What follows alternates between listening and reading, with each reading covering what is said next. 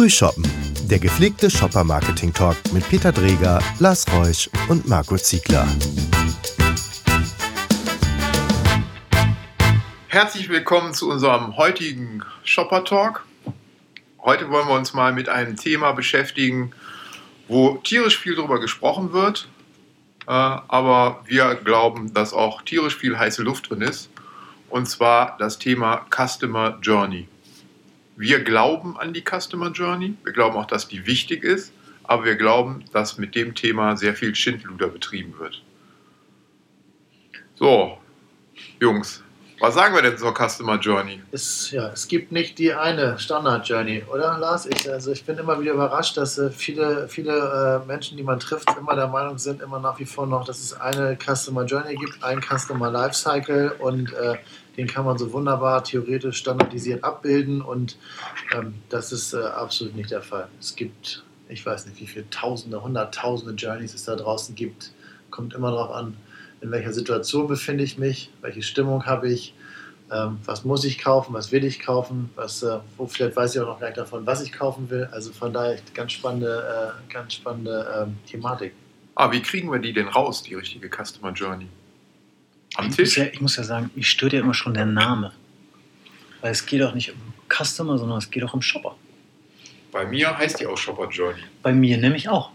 Ja, nur bei Marco heißt Nee, bei Marco ist ja wahrscheinlich immer noch Customer Journey, aber der ändert das jetzt. Nee, Bitte. In Shopper Journey will das ändern. Ja. Aber ich finde, ja. ich störe mich an Journey auch. Nein, ich, ich, ich, stimme euch total zu. Es gibt nicht die eine und sie ist abhängig von vielen Faktoren. Ähm, ich glaube, das, das, das größte Thema heute ist, dass die so viele Shopper-Journeys, wieder draußen rumtoben und wir so wenig Geld in Shopper-Forschung stecken, gibt es da eine gewisse Diskrepanz, dass ich häufig bezweifle, dass die Shopper-Journeys, die wir heute so vorliegen haben, ob die auch wirklich alle so valide sind, ob da tatsächlich mal ein Shopper drüber gesprochen hat und nicht Kunde und Agentur einen eintägigen Workshop äh, gemeinsam gemacht haben und äh, ein gutes Gefühl bei der Shopper Journey haben. Ja. Das glaube ich allerdings auch. Ich glaube, dass da äh, sehr viel Theorie. Theorie hintersteckt, dass vielleicht auch noch in Zahlen und Online-Recherchen gegangen wird. Ein bisschen Desktop äh, Research und schon haben wir alle das Gefühl, super, wir kennen unseren Customer, was absoluter Bullshit ist. Man muss einfach mit den Shoppern sprechen, ja. sie beobachten, sich mit denen intensiv auseinandersetzen, weil äh, in der Theorie eine Shopper Journey zu erstellen, das kann man sich komplett schenken in meinen Augen. Lars hat neulich was so schön auch zu, zu, mir gesagt und das hast du auch gerade eben schon angerissen. Wir müssen eigentlich mehr, viel diese Forschung auch äh, dann dort machen, wo der Shopper nämlich ist. Und äh, wir haben ganz viele Marfos, wir haben ganz viele Trackings. Ähm, da werden alle Standard-KPIs unserer wunderbaren bunten Marketing-Kommunikationswelt abgebildet. Ähm, die sind sicherlich alle relevant irgendwo und man braucht sie auch, keine Frage, aber ähm, diese wirklich, dieses Hardcore irgendwie Fact rauszuarbeiten, was ist denn dann? Was passiert denn mit dem Shopper am POS? Wie entscheidet er sich denn da? Und ähm, was macht er denn im Gegensatz dazu anders, wenn er zu Hause ist und online äh, das Ganze versucht äh, abzuhandeln? Also von daher, ähm, diese zu sagen, sollten wir vielleicht mehr Geld einfach im Budget mal anders umschiften in der Marfo und mal wirklich dahin gehen, wo, wo wir uns auch wirklich äh, auf den, den Shopper treffen? Also das ist so ein bisschen meine um, Fragestellung. Umschichten ist ja schon mal schön, wenn man überhaupt, dafür muss man aber überhaupt erstmal Budget reingegeben haben. Also meine Erfahrung ist, dass die in der klassischen Werbung wird einiges an äh, Budget auch in Marktforschung gegeben man das hinterfragt das verschiedene Dinge, aber bei uns herrscht ja überhaupt äh, an vielen Stellen eine eins. Marktforschungsphobie. Da wird kein Geld für ausgegeben. Ja, und deswegen kennen, kennen wir viele Sachen auch einfach nicht so, wie wir sie kennen sollten. Wir müssten eigentlich. Also vielleicht gehen wir das ganze Thema positiv einfach an und ähm, machen uns darüber Gedanken, was man denn tun müsste und ob, dann kann man auch daraus ableiten, ob man wirklich viel Geld dafür in die Hand nehmen muss. Weil ich persönlich glaube gar nicht, dass wir ähm, dass wir Millionen oder äh, große äh, HAFO-Budgets aus der Klassik äh, in den Shopper-Marketing-Bereich rüberziehen müssen. Ich glaube, ähm, wir müssen uns nur mit der Frage auseinandersetzen, dass wir tatsächlich mal mit den Shoppern ins Gespräch kommen. Und ähm, selbst wenn das dann eine Handvoll ist, ist das immer noch besser, als wenn Agenturen und Kunden in einem Raum sitzen. Repräsentativität wird man in dem Bereich aufgrund der individuellen Situation sowieso nicht erreichen. Darum geht es auch nicht. Es geht ja darum, dass ich die Hauptinformationspunkte kenne, an denen sich der Kunde vor seinem Kauf informiert. informiert und die Punkte, wo er nach seinem Kauf seine hoffentlich gute Meinung kundtut. kundtut. Und wenn wir diese Punkte kennen, dann wissen wir die Spielpunkte, an denen wir äh, agieren können. Und äh, das Gute ist doch, dass hinten dran das Budget sowieso darüber entscheidet, wie viele von den Punkten wir tatsächlich bespielen können. Und gegebenenfalls, wenn wir die Treiber und Barrieren richtig rausgefunden haben, wissen wir auch, an welchen Stellen brechen Kaufprozesse ab und warum brechen sie ab. Und welche Informationen sollten wir an welchem Punkt geben, damit das eben nicht passiert. Aber das können wir nur herausfinden, indem wir mit den Shoppern wirklich sprechen. Und ich gebe dir absolut recht, Lars, wir brauchen nicht immer eine repräsentative, quantitative Riesenerhebung. Mit äh, zehn Shoppern gesprochen ist schon mal mehr als nichts. War aber ein schönes Geräusch. Jetzt hat sich ein Shopper gemeldet. Ne? Ja, der hatte gerade angerufen.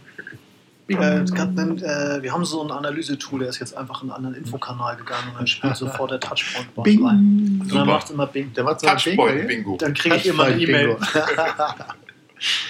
ja. ähm, Peter, aber aus deiner Sicht, ähm, nicht viele befragen. Was ist aus deiner Erfahrung die Methode, mit der du die besten Erfahrungen gemacht hast? Also es gibt in meinen Augen nie nur eine Methode, wie ich an das Thema rangehe.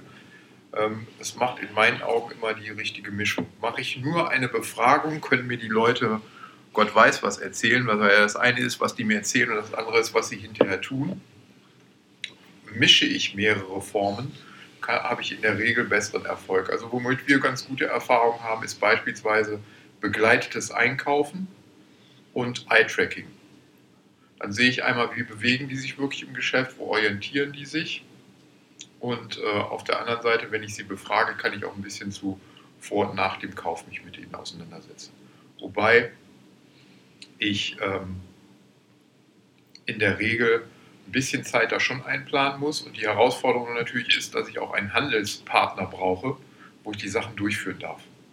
Und das ist natürlich auch so ein Knackpunkt, ähm, dass ich nicht mit jedem Händler oder nicht durch jedes Handelsgeschäft laufen kann. Aber da habe ich natürlich ähm, hinterher auch ein bisschen Realität im Thema. Ich bin ja auch ein großer Freund des, des im POS selber den, den Shopper zu, zu beobachten. Macht ihr das eher, also begleitet, sagt ihr? Also das heißt, es ist dem Shopper bewusst, dass er begleitet wird. Ähm, ja, wenn ich von einem begleiteten Einkaufen spreche, ist ihm das wirklich bewusst. Ähm, jetzt sagt man natürlich, das ist eine künstliche Situation, wenn ich den begleite, aber dafür habe ich eben äh, zum einen nochmal meine Eye-Tracking-Nummer, die auch wieder ein bisschen künstlich ist, aber die mir auch nochmal Hinweise gibt. Und wenn ich dann noch eine, ansonsten eine Befragung dran klammere, habe ich schon einige Erkenntnisse, die ich machen kann. Ich kann es auch mit einem stillen Beobachten on top machen. Ähm, das ist halt eine Frage des, äh, wie viel, wie viel Aufwand ich jetzt reinstecken will, aber es muss immer eine Mixtur sein. Ja, ich glaube, da bin ich auch dabei. Weil ich bin großer Freund dass man äh, beobachtet und nicht begleitet, weil man natürlich dieses, die Testsituation dann nicht raus hat und hinten dran die Fragen stellt. Ähm, und man dann auch so ein bisschen abgleichen kann, ob die Frage oder die Antwort auf die Fragen tatsächlich zum Verhalten passt. Ähm, aber ich glaube, das sind die Kernthemen, um wirklich erstmal grob ein Gefühl dafür zu bekommen, was da tatsächlich passiert. Was, ich glaube, wenn wir das bei unserer täglichen Arbeit jedes Mal vorliegen hätten, unser Leben schon deutlich einfacher machen würde.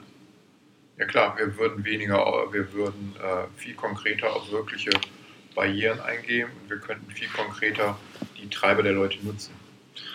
Und ergänzend finde ich, ja, das äh, finde ich alles richtig. Ich finde aber, wenn, wenn musst du diese, fängt unsere Journey ja nicht nur, also wir beobachten den POS oder den, den Handel nicht so, wie wir es vielleicht sollten, aber was, was passiert denn vorher und was passiert danach? Also, was ist äh, vorher im, im, im, sagen wir, im Research, was passiert dort? Das ist auch das, was immer gemacht wird in der Journey. Klar, Vorabinformationen online, wie macht, macht er das? Geht er erst nochmal dreimal in Handel und, und schleicht ums Produkt rum, wenn es ein Investitionsgut ist äh, und, und nicht irgendwie ein klassischer Pflichteinkauf? Was passiert danach und auch gerade, wie wird er dann nochmal betreut, auch vom, sagen wir, vom Unternehmen? Also auch das sind ja nochmal so Fragen, die, wie ich immer finde, in diesem Customer Lifecycle, dem man ja eigentlich das alles zugrunde legen kann, ja, in der Journey, ähm, auch beleuchten muss. Es kommt einmal, es kommt zum Kauf, was passiert danach und wann fangen wir wieder an, äh, von vorne an. Und äh, das ist glaube eine Ganzheitlichkeit, die man da sehen muss. Also ich glaube schon, dass man nicht nur auf das Thema, was passiert im QS gucken soll, sondern die Frage muss sich immer hinten dran auch darum drehen, wie die gesamte Reise aussah. Und ähm, auch dafür gibt es ja genug Tools, um dann die Reise zu untermauern oder die, die Antworten zu untermauern, die wir haben. Was die Kraft, die für mich da drin liegt, ist eigentlich, dass ich auf dem Fundament ähm, eine Vernetzung zwischen verschiedenen Disziplinen erreichen kann, die wir so heute noch nicht haben. Nämlich tatsächlich aus dem Shopping-Akt heraus, aus dem Customer Lifecycle heraus zu sagen, welches sind die Touchpoints, wo müssen wir die Geschichten spielen, wie machen wir auf uns aufmerksam? Wie spielen wir uns ins Relevant Set? Was, müssen wir, was können wir verbessern, damit tatsächlich gekauft wird? Und was müssen wir hinten dran beachten, damit möglichst viele Leute davon erfahren, dass jemand einen guten Kauf getätigt hat? Ja, und ich finde, und äh, absolut richtig, und ich finde, wenn man sich mal das aktuelle Marketing anguckt, dann muss ich leider immer wieder auch mal erleben, dass immer noch bei, bei dem einen oder anderen in Silos gearbeitet wird, nach wie vor, dass dieses viel, viel gepredigte seit über einer Dekade schon 360-Grad-Kommunikation abgelöst wird von anderen, anderen tollen Buzzwords, äh, wie auch immer sie heißen mögen. Und du merkst aber trotzdem, ähm, dass viele Unternehmen einfach auch nicht aus ihren Silos rauskommen und es auch nicht schaffen, die wirklich äh, intelligent miteinander zu vernetzen. Und dadurch glaube ich auch echt, also das erkenne ich bei uns als Agentur, einen Mehrwert drin, dass wir es schaffen, über die Silos miteinander zu vernetzen. Dass es oft auch unsere Aufgabe ist, die zusammenzubringen und ähm, dann dort den, dann den Stein anzustoßen, dass in Zukunft es dann auch ähm, von Unternehmensseite aus passiert. Und ähm, oft fehlt da dann die Initialzündung selber bei, bei, den, bei unseren Kunden, wie ich finde. Und da, da muss sie eigentlich passieren, damit du genau das hinbekommst, was du sagst, dass du die Touchpoints sauber miteinander irgendwie bespielst. Das ist dann die Frage, wem gehört der Shopper? Sehr richtig, Peter. Wem gehört der Shopper? Und wenn wir von ihm aus denken, müssten eigentlich die, sich die Unternehmen darum herum aufstellen. Das ist ja genau dasselbe wie die äh, zwanghafte Unterteilung bei manchen Unternehmen zwischen Online- und stationären Shops. Für den Shopper ist das Einkaufen. Ob der jetzt da einkauft oder absolut. da einkauft, das ist ähm, absolut egal. Und diese, künst, diese künstlich geschaffenen Strukturen führen nur dazu, dass er ein Störgefühl hat. Ja, ja es ist halt nicht kein Erlebnis aus einem Guss. Und ähm, äh, aber ich, ich, glaube, die Frage, wem gehört denn jetzt eigentlich der Shopper, ist eigentlich die schöne, die darüber steht. Nämlich, wenn, wenn die Shopper, Fragen. ja, das ist mir aufgefallen, ähm, dass die Shopper Journey eigentlich das verbindende Element sein könnte, um die Silos miteinander zu verbinden. Das ist für mich die Kraft, die da eigentlich drin liegt. Weil es nicht die Frage, wem sie gehört, sondern welchen Teil der Shopper Journey beeinflusse ich ja. in, in, meiner Fachabteilung und äh, dass ich das ganze Thema dann deutlich nahtloser tatsächlich auch liefern kann im Konsumenten- oder im Verbrauchererlebnis, ist, äh, glaube ich, liegt auf der Hand. Absolut. Volle Zustimmung und ich glaube, da trotz aller Tools und aller, aller, alles Wissens, was wir haben, stehen wir nach wie vor in vielen Bereichen da immer noch, äh, wie ich, wie ich persönlich empfinde, immer noch am Anfang. Ja, bedeutet für uns, Leute, hört den Shoppern zu. Und wir haben noch einiges zu tun. Und nicht so viel Mittel dafür in die Hand nehmen, sondern es einfach mal machen. Ja, lieber kleine hausgemachte Marktforschungen statt von der repräsentativen Weltbefragung träumen.